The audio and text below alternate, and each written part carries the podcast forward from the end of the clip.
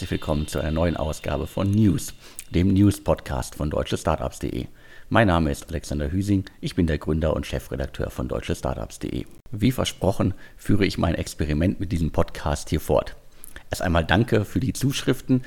Einige Nutzer haben mir in den vergangenen Tagen geschrieben und äh, Feedback zum Podcast gegeben. Nochmals also wirklich vielen Dank dafür und äh, ich nehme mir einige Sachen zu Herzen und ich glaube, mit dem Format werde ich nicht alle Leute glücklich machen, die den Insider-Podcast mit äh, Sven Schmidt äh, hören und lieben. Aber die ersten Zuschriften haben gezeigt, dass es durchaus Leute da draußen gibt, äh, die auf solch ein Format gewartet haben. Schreibt mir bitte weiter, wie euch das Format gefällt, ob es euch gefällt. Also hier nochmal ein Battle-Hinweis. Ich möchte Feedback und freue mich auf Zuschriften. Bevor es mit den Inhalten losgeht, hier noch ein Hinweis in eigener Sache.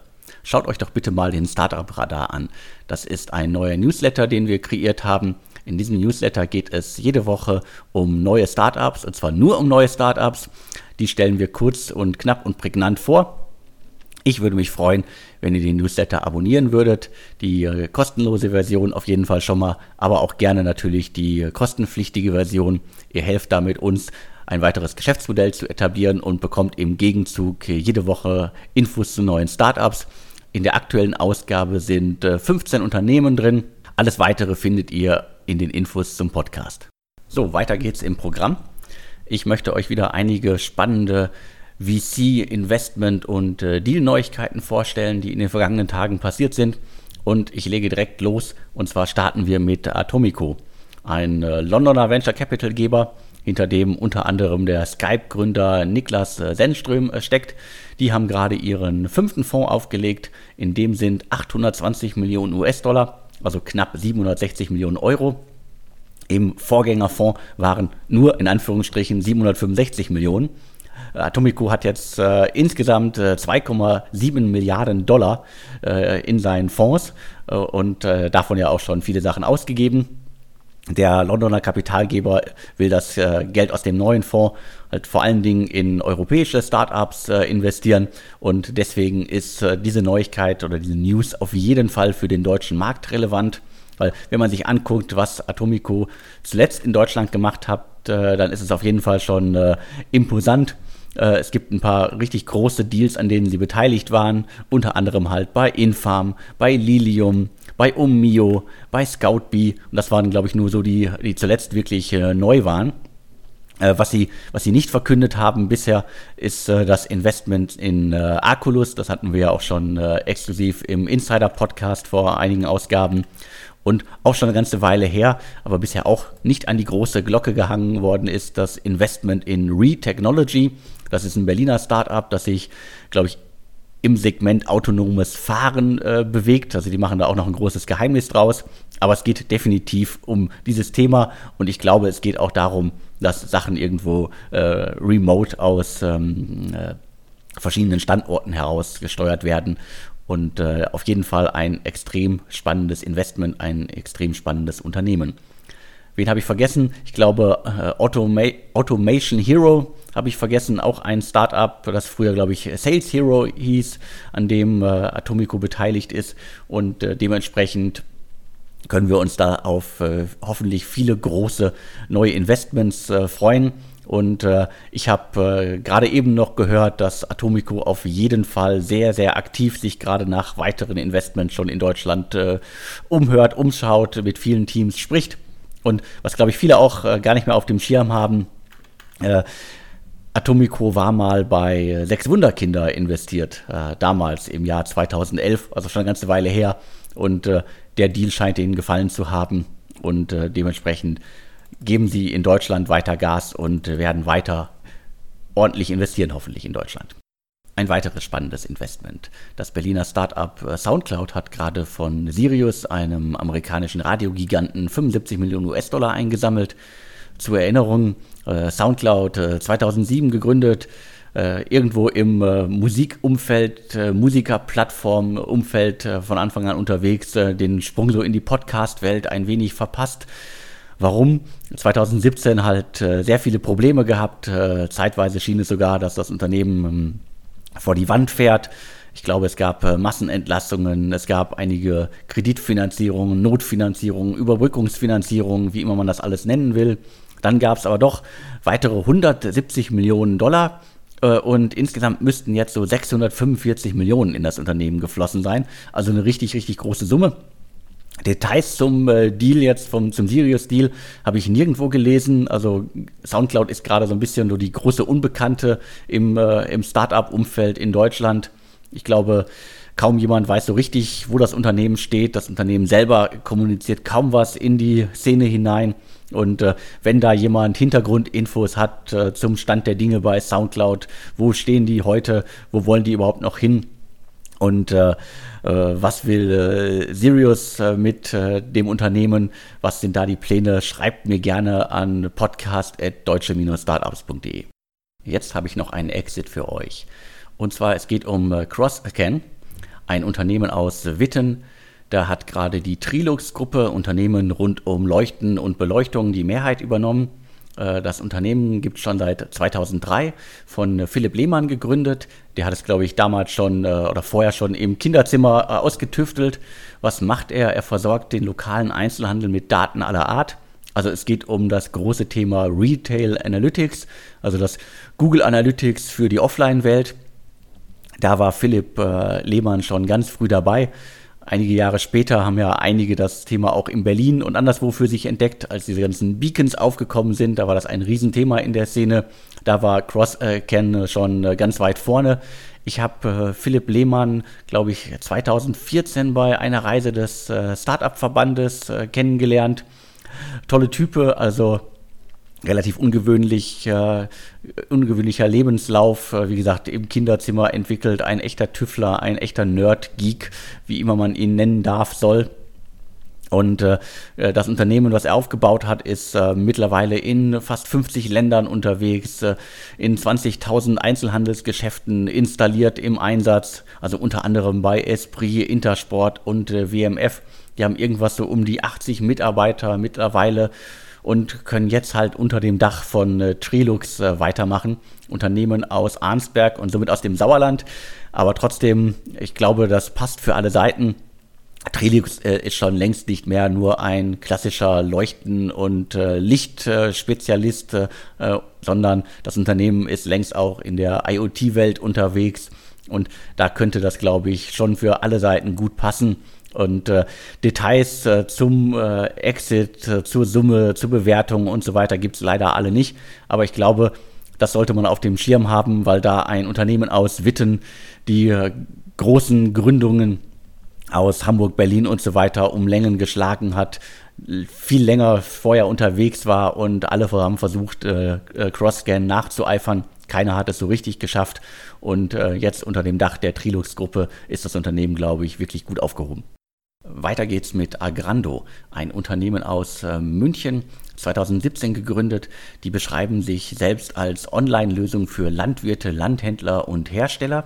Äh, klingt ein bisschen sperrig. Es geht auch nicht nur um einen reinen E-Commerce-Shop, Marktplatzanbieter, sondern es geht vielmehr um Hilfe bei der Beschaffungsanalyse und der Prozessoptimierung. Das heißt, Agrando ist kein äh, Landwirtschaftsshop, äh, über den Bauern, Landwirte ihre Futtermittel, Saatgut und so weiter bestellen können, sondern es geht, geht viel, viel tiefer rein. Das ganze Konzept findet June, das ist der Kapitalgeber rund um äh, Philipp Schindler, also Google-Vorstand. Äh, die finden das so spannend, äh, dass sie da jetzt investiert haben. In der Presseaussendung ist von einer siebenstelligen Summe die Rede. Nach unseren Informationen sind es wohl rund 4 Millionen. Das macht es doppelt spannend, weil erstmal investiert June, dann investiert June in so einer frühen Phase. Das machen die sonst nicht. Äh, eigentlich sind sie eher bei ähm, späteren Phasen an Bord.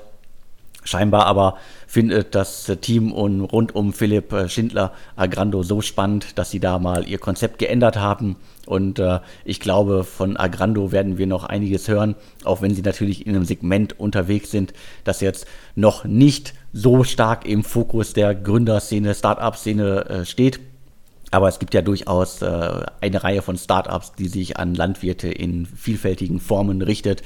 Und äh, Agrando ist dann nochmal irgendwie eine weitere Stufe jenseits von äh, E-Commerce, sondern wirklich um beim Thema Prozessoptimierung. Und ich glaube, deswegen ist das Startup auf jeden Fall spannend. Zu guter Letzt äh, schauen wir uns noch äh, Sharpist an ein Unternehmen aus äh, Berlin, Vorwerk Ventures, B2V Partners und APX. Das ist der Springer Porsche Accelerator Inkubator Investor. Die haben gerade 5 Millionen US-Dollar in das Unternehmen investiert, 2018 gegründet. Ich habe die bisher auch noch nicht so auf dem Schirm. Sollte man aber, sollte ich unbedingt mal ändern. Äh, ähnlich wie CoachUp äh, kümmern die sich so ein bisschen um E-Learning für Unternehmen und äh, das ganze Thema halt um Coachings äh, preisgünstiger anzubieten. Haben schon 40 Mitarbeiter und ähm, Neben äh, den genannten Investoren hat auch äh, Get Your Guide Gründer Johannes Reck schon investiert. 2019 hatten die schon mal einen siebenstelligen Betrag eingenommen. Und ich glaube, Sharpist sollte man sich merken. Also Coach Hub ist, glaube ich, ja schon vielen ein Begriff durch die vielen Runden und die vielen Millionen, die sie innerhalb von kürzester Zeit eingesammelt haben. Und Sharpist ist auf jeden Fall auch mehrmals einen Blick wert. Also alle, die sich dafür interessieren, wie ein Unternehmen freiberufliche Coaches an Mitarbeiter vermittelt, das alles über die App und äh, Lerninhalte zur Verfügung stellt, der sollte sich äh, Sharpist angucken. Ich werde es auch nochmal genauer machen. Also weiteres äh, spannendes Unternehmen, das äh, wahrscheinlich in den kommenden Jahren äh, für viele Schlagzeilen und vielleicht auch noch für viele Investitionsmeldungen sorgen wird. Im nächsten Blog möchte ich euch wieder auf einige spannende Artikel auf deutsche Startups hinweisen. Los geht's mit einem Interview äh, mit äh, Comtravo, Berliner Startup, das sich als die Adresse für Geschäftsreisen etablieren will. Hintergrund in den vergangenen Monaten wanderten 30 Millionen Euro in äh, Comtravo, äh, 2015 gegründet und äh, unter anderem halt äh, M12, ehemals äh, Microsoft Ventures, Endite Capital, Creandum, Project A und äh, B2B Partners haben da in den vergangenen Jahren investiert. Über 100 Mitarbeiter hat das Startup bereits und ähm, im Interview äh, könnt ihr alles über das Buchungsvolumen, äh, das gescheiterte Außendienst-Vertriebsmodell des Unternehmens und Gruppenbuchungen lesen. Also es lohnt sich auf jeden Fall, wer ein bisschen was über Contravo erfahren möchte, über die Höhen und Tiefen des Unternehmens und wo das Unternehmen gerade steht, der sollte das Interview zu unseren Kunden zählen bereits über 900 Mittelständler lesen. Für viele Startups ist eine große Herausforderung, Kunden zu gewinnen, also darum, äh, was wirklich zählt. Und äh, wer wissen möchte, wie es wirklich geht, wie es funktioniert, wie äh, Startups Kunden gewinnen können, der sollte unseren Gastbeitrag lesen. Da gibt es einige Hilfestellungen, wie man die Kundengewinnung im Startup etablieren kann, wie man das Ganze vorantreibt, wie man es wirklich auch schafft. Grob gesagt, man muss die Zielgruppe definieren, man muss auf seine Außendarstellung achten und man muss auf jeden Fall das Risiko streuen. Alles weitere findet ihr im Artikel 3 Tipps für Gründer. So gewinnen Startups Kunden. In unserer beliebten Reihe Zahlencheck haben wir uns mal wieder die Zahlen von Good Game Studios aus Hamburg angeguckt. Was muss man wissen? Der Umsatz ging auch 2018 erneut zurück von 95,6 äh, Millionen auf 91,1 Millionen. Gleichzeitig stieg aber der Jahresüberschuss von 11,8 Millionen auf 18,4 Millionen. Also im Grunde kann sich das Unternehmen damit äh, sehen lassen. Allerdings gibt es auch äh, einige Makel in der Bilanz, weil eigentlich wollte das Unternehmen 2018 wachsen. Und zwar war ein äh, deutliches Umsatzwachstum geplant.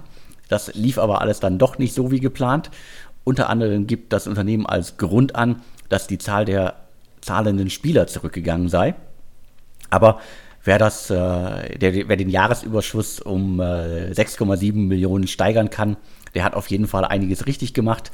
Zur Erinnerung, 2016 steckte Good Game Studios wirklich in einer handfesten Krise. Damals hatten sie einen Jahresfehlbetrag von rund 10 Millionen. Jetzt scheint sich alles wieder zu normalisieren, allerdings auf niedrigerem Niveau, weil man muss sich einfach mal die Zahlen anschauen. Äh, 2014 haben die noch über 200 Millionen Euro Umsatz gemacht. Jetzt sind sie bei knapp 91,1 Millionen. Also die ganz großen Zeiten für das Unternehmen sind vorbei. Mit 18,4 Millionen Euro Jahresüberschuss muss man sich, glaube ich, aber auch äh, keine ganz großen Sorgen mehr um das Unternehmen machen. Autoabos sind äh, gerade der richtig heiße Scheiß in der Startup-Szene. Ein Unternehmen, das in dem Segment äh, unterwegs ist, ist FinAuto aus München. Das äh, Startup von Max Josef Meyer, früher bei Stylight. Der hat äh, Stylight mitgegründet und aufgebaut und zum Exit geführt. Der kümmert sich jetzt um das Thema Auto-Abos und zwar mit der Komponente, dass es um CO2-Kompensationen geht.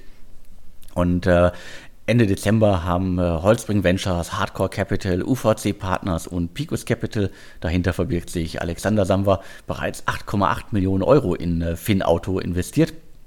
Also eine ordentlich große Summe.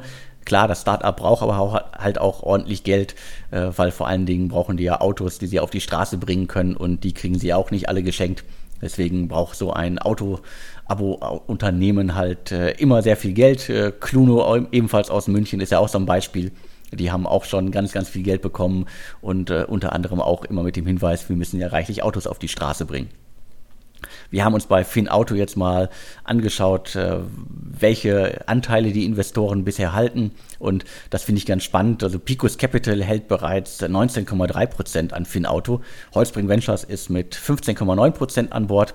Und insgesamt halten die Investoren bereits 45,9 Prozent an äh, FinAuto. Ich finde das beachtlich. Vor allen Dingen, Finauto ist ja erst äh, sehr kurz am Start, noch gar nicht so lange äh, her, dass es gegründet worden ist und äh, schon fast in Investorenhand. Alles weitere, die Details findet ihr im äh, Artikel Investoren halten schon 45,9% an Finauto. Zum Schluss geht es um Mercavus. Berliner Startup, das 2018 äh, gegründet worden ist, die positionieren sich so als Online-Marktplatz, der Einzelhändler und Marken miteinander verbindet. Es geht also konkret um den Großhandel und zwar darum, den Großhandel für alle Beteiligten zu erleichtern. Man kann das ganze Unternehmen so ein bisschen als äh, digitale Messe beschreiben. Warum? Weil es halt nicht darum geht, irgendwie äh, platt äh, einen Online-Shop, äh, auf dem man Waren bestellen kann, sondern wirklich, wie man es vielleicht früher von der Messe kennt, werden Produkte präsentiert, dargestellt und äh, ausführlich äh, vorgestellt, äh, damit sie andere Händler kaufen. 20 Mitarbeiter wirken bereits für Mercavus. Holzbring Ventures, La Familia und Atlantic Labs haben bereits Geld in das Unternehmen investiert. Zuletzt waren es 3,5 Millionen. Mercavus ist somit ein weiteres äh, spannendes äh, B2B-Startup, äh, ein Marktplatz, äh, wie gesagt, den man eher als äh, digitale Messe beschreiben kann. Und äh, zum Geschäftsmodell, also wenn Händler über das Unternehmen neue Kunden gewinnen, müssen sie dafür eine Provision zahlen. Ansonsten ist äh, Mercavus äh, komplett in Anführungsstrichen risikofrei für Hersteller, denn es fallen keine Fixgebühren an und für Bestellungen von Bestandskunden des Herstellers berechnet die Plattform auch keine Provision. Das heißt, äh, die versuchen wirklich alles richtig zu machen, um die Zielgruppe an Bord zu bekommen. Weil gerade Bestandskunden sind ja immer eine große Problematik. Man möchte ja jetzt nicht auf einmal äh, plötzlich Provisionen äh, dafür abdrücken für Leute, die ohnehin schon seit Jahren bei einem bestellen. Da scheint äh, Mercavus sich äh, viele Gedanken darüber gemacht zu haben. Und äh, wer mehr über das äh, Unternehmen wissen möchte, der liest am besten den Artikel Ein Startup, bei, de bei dem jeden Tag Messe ist damit sind wir auch schon durch beim neuen äh, News-Podcast von deutschestartups.de. Schreibt mir bitte, wie es euch gefallen hat, ob es euch gefallen hat. Am besten alles an podcast.deutsche-startups.de. Und äh, wir hören uns hoffentlich in der kommenden Woche wieder, entweder beim Insider-Podcast oder hier beim News-Podcast. Ansonsten eine Bitte noch, schaut euch bitte den Startup-Radar, den neuen Newsletter von deutschestartups.de an. Und mir bleibt jetzt nur noch zu sagen und tschüss.